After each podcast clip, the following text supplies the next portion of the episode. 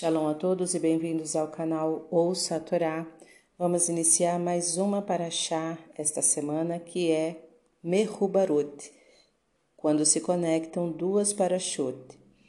A primeira é Matot, que significa tribos, e a segunda Masê, que significa jornadas.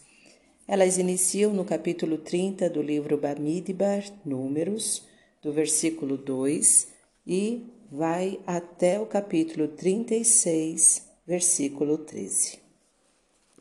Vamos abrahar? Baruch atah Adonai Eloheinu melech haolam, asher barabanu mikol hamim, venatan lanu et torato, Baruch atah Adonai, noten hatorá. Amém. Bendito sejas tu, eterno nosso Deus, Rei do Universo, que nos escolheste dentre todos os povos e nos deste a tua Torá. Bendito sejas tu, eterno, que outorgas a Torá. Amém. A primeira aliá inicia no versículo 2 do capítulo 30 e nós vamos ler até o versículo 12 do capítulo 31. E falou Moisés aos cabeças das tribos dos filhos de Israel, dizendo: Isto é o que ordenou o Eterno quando o homem fizer um voto ao Eterno ou fizer um juramento para se obrigar a alguma abstinência, não profanará a sua palavra, como tudo que saiu de sua boca assim fará. E quando uma mulher fizer um voto ao Eterno e se obrigar a alguma abstinência, estando em casa de seu pai na sua mocidade e escutar seu pai seu voto e a abstinência a que ela se obrigou, e calar-se para com o que ela o seu pai, afirmar-se-ão todas as suas promessas, e toda abstinência que se obrigou se afirmará. E se lhe impedir seu pai no dia em que escutou todas as suas promessas e suas abstinências a que se obrigou, não se afirmarão, e o Eterno lhe perdoará, porque seu pai lhe impediu. E se ela ficar comprometida legalmente em casamento, ainda sob seus votos ou declaração e refletida de seus lábios, com que a si mesma se obrigou, e seu noivo, ouvindo-os, calar-se para com ela no dia em que os ouvir, afirmar-se-ão os votos dela, e a abstinência a que se obrigou a si mesma se afirmará. E se seu noivo a impedir no dia em que ouvir e anular o voto que tinha sobre ela, e a declaração irrefletida de seus lábios com que a si mesma se obrigou, o Eterno a perdoará. E promessa de viúva ou divorciada, tudo com que se obrigou se afirmará. E se na casa de seu marido prometeu ou se obrigou a alguma abstinência com juramento, e escutar seu marido e calar-se para com ela e não impedi-la, afirmar-se-ão todas as suas promessas e toda a abstinência que se obrigou a si mesma se afirmará.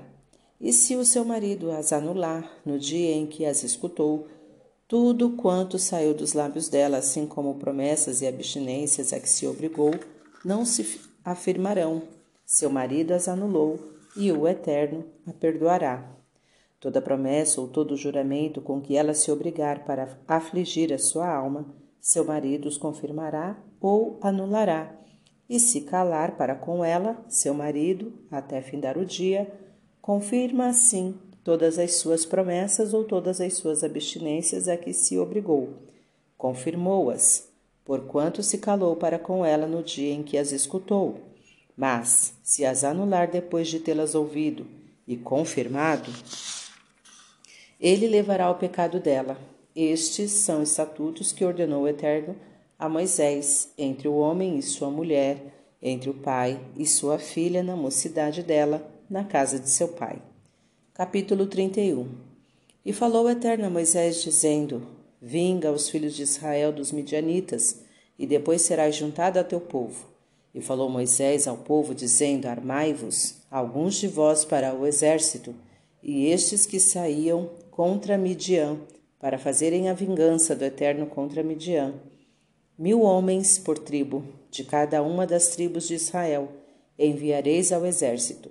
E foram entregues dos milhares de Israel, mil por tribo, doze mil armados, para o exército.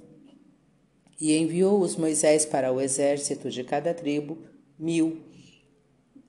A estes e a Penhas, filho de Lazar, o sacerdote, com os objetos sagrados e as trombetas para o toque retinindo em seu poder. E lutaram contra Midian, como ordenou o Eterno Moisés, e mataram a todo homem, e aos reis de Midian mataram, entre os que foram mortos, a Evi, a Requem, a Tsur, a Hur e a Areba, os cinco reis de Midian, e a Bilam, filho de Beor, mataram-no à espada. E os filhos de Israel levaram cativas as mulheres de Midian e suas crianças, e a todos os seus animais, a todo o seu gado e a todos os seus haveres tomaram, e todas as suas cidades com suas moradas e todos os seus palácios queimaram a fogo, e tomaram todo o despojo e toda a presa, tanto de homens como de animais, e trouxeram a Moisés, a Elazar o sacerdote e a congregação dos filhos de Israel, os cativos, a presa e o despojo para o acampamento nas planícies de Moabe, que está junto ao Jordão, na altura de Jericó. Amém. Baruch atah Adonai, Eloheinu melech haolam, asher natan lanu Torah temet, v'hayeu lanatah betochen, Baruch atah Adonai noten hatorá. Amém. Bendito sejas tu, eterno nosso Deus, Rei do Universo, que nos deste a Torá da verdade, com ela a vida eterna plantaste em nós. Bendito sejas tu, eterno, que outorgas a Torá. Amém. Vamos então aos comentários desta primeira aliá, iniciando pelo versículo 3 do capítulo 30, quando o homem fizer um voto. O começo da porção semanal Matote trata dos votos, promessas e juramentos que a pessoa faz. O Neder, voto, é uma solene promessa que a pessoa faz em momentos de angústia para Deus ajudá-lo a conseguir seu desejo, ou em momentos de alegria, com expressão de gratidão pelo favor que Deus lhe concedeu. Enquanto isso, enquanto içar a abstinência é um voto negativo, ou seja, uma proibição que a pessoa se impõe a si mesma para não fazer ou desfrutar de alguma coisa que é lícita, conforme o Midrash. Somente o fato de jurar ou prometer algo é em si um pecado. Isto se entende das palavras do Deuteronômio 23, 23. Porém, se te abstiveres de fazer voto, não haverá em ti pecado. Sugere que se não te abstiveres e fizeres voto, haverá em ti pecado. Toda promessa significa uma confiança ilimitada no poder de si próprio, e o homem deve ter consciência que seu futuro é incerto e está nas mãos de Deus. Versículo 7. E se ela ficar comprometida? Este versículo trata do caso da mulher comprometida com o Kiddushim, onde tanto o pai como o noivo, considerado como neste caso marido, têm o direito de anular os votos e abstinências dela. Se o pai quiser anular e o noivo não, ou vice-versa, ela terá que cumprir as suas promessas. Versículo 17. Entre o pai e sua filha. O pai pode anular as promessas de sua filha até a idade de 12 anos e meio, ou seja, até que alcance a idade denominada no Talmud como Bogeret, isto quando não é casada. Sendo casada, é o marido que as anula. A anulação se faz pronunciando três vezes a palavra mufar lá ou batel lá, que seja nulo, ou qualquer palavra que signifique isso. No sábado não se pronunciam estas palavras e a anulação se faz com o pensamento. A anulação deve ser feita somente no mesmo dia em que se ouviu a promessa. O menino a partir de 12 anos e um dia e a menina desde a idade de 11 anos e um dia, sendo inteligentes e conscientes da importância de suas promessas, deverão cumpri-las. Como se desfaz uma promessa? A pessoa deverá ir perante três homens, conhecedores da lei, dos quais um, pelo menos, especializado em assuntos de Nedarim, promessas isto é, saber de qual promessa pode se desfazer e de qual delas não se pode, e o ritual para desfazê-las.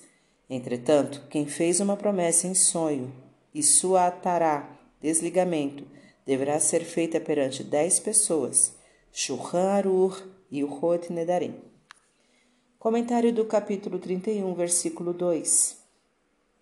Depois será juntados ao teu povo. O Midrash escreve que Moisés poderia viver mais tempo se quisesse, pois sua morte estava em primeiro lugar, condicionada à vingança contra Midian, e por isso talvez demoraria em cometê-lo. Entretanto, Moisés apressou-se em cumprir a ordem de Deus imediatamente, manifestando mais uma vez o seu espírito de sacrifício em favor dos interesses do povo. Entretanto, vemos Josué atrasando a guerra com os trinta e um reis em Canaã, pois pensava que morreria com o fim da guerra. Midrash Tanhumá.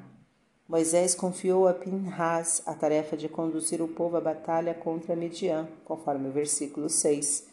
Tendo sido mandado por Deus para vingar-se dos midianitas, como o legislador confiou a missão a outros. Os rabinos contestam recordando este antigo provérbio poço em que bebeste água, não atires nele pedras. De fato, Moisés tinha encontrado refúgio neste país e casara-se lá, conforme Êxodo 2, versículo 20 e 21. Assim, não achava correto liderar o seu exército contra este povo. Narmânides diz como Pinhas havia iniciado esse processo, conforme números 25, 7 a 9, e como não cabia a seu pai Elazar, o sumo sacerdote, guerrear, coube a ele chefiar o povo e vingar as vinte e quatro mil mortes provocadas pelas sedutoras filhas de Midian. Versículo 3 A vingança do Eterno. O Midrash esclarece esta aparente contradição entre o que Deus diz, vinga aos filhos de Israel, no versículo 2, e o que Moisés discursa ao povo, vingança do Eterno. Falou Moisés ao Santíssimo, bendito seja, soberano do universo, se fôssemos incircuncisos e adorássemos ídolos, os midianitas não nos odiariam, porque nos odeiam então, por causa da Torá e dos mandamentos que nos entregaste. Portanto, a causa a ser vingada é tua. Este Midrash nos ensina que o ódio e a perseguição aos judeus em todas as épocas se deve ao ódio que outras crenças têm contra o judaísmo. Basta folhear alguns livros de história judaica para descobrir as raízes religiosas do antijudaísmo histórico ou do antissemitismo moderno. Como é triste e difícil para a humanidade admitir que discrimina e persegue em nome de Deus ao povo ao qual Deus revelou sua mensagem de fé e misericórdia. Será que algum dia essas sociedades religiosas poderão reparar todo o mal causado ao povo judeu, defensor permanente e incansável da mensagem monoteísta?